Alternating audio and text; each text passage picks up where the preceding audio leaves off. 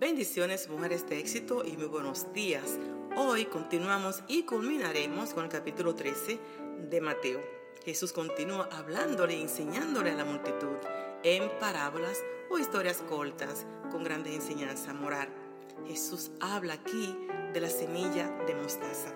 Dice en el verso 31, el reino de los cielos es como un grano de mostaza que un hombre sembró en su campo aunque es la más pequeña de todas las semillas, cuando crece es la más grande de las hortalizas y se convierte en árbol frondoso, de modo que vienen las aves y anidan en sus ramas. La iglesia del Señor empezó pequeña, con doce discípulos, pero hoy el mundo proclama a Cristo el Salvador, porque toda rodilla se doblará toda lengua confesará que Cristo es el Señor.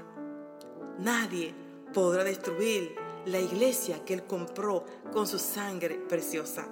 Nada ha podido, ni la corrupción, ni las pandemias, ni las amenazas diabólicas, al contrario, mientras más perseguida es la iglesia, más se multiplica y más brilla este Evangelio glorioso y precioso de nuestro Señor Jesucristo. Jesús continúa enseñando en parábolas a la multitud, porque solamente a los discípulos le daba entender los misterios del reino, porque ellos podían ver y entender.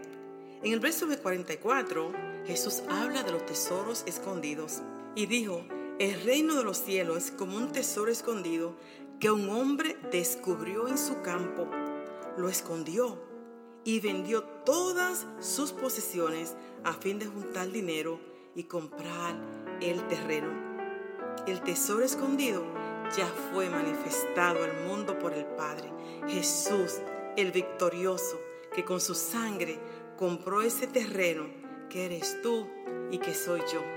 Más de dos mil años han pasado y todavía existe el espíritu de la multitud. Todavía hay personas buscando los tesoros en lugares equivocados. Me recuerda en los años 1848 a 1855, donde se llamó la fiebre del oro en California, Estados Unidos. Fue un fenómeno social increíble. Más de 300 mil personas llegaron a California buscando ese metal precioso.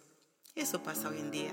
Lamentablemente, las personas siguen endurecidas. Las personas no pueden percibir el reino de Dios y su justicia, sino que están buscando las cosas que le benefician en lugares incorrectos. Yo espero, mis amadas, que tú entiendas cuál es tu posición, que Dios abra tu entendimiento para entender que ya Él te compró, que ya te ha mostrado ese tesoro escondido. Solo aquellos que creen, aquellos que le aman, Él le muestra sus secretos. Yo espero que esta enseñanza te haya motivado a continuar adelante y apoyarte y buscar el verdadero tesoro que es la paz en Él. Fuera de Él no hay nada que buscar. Como siempre, la pastora Dolores.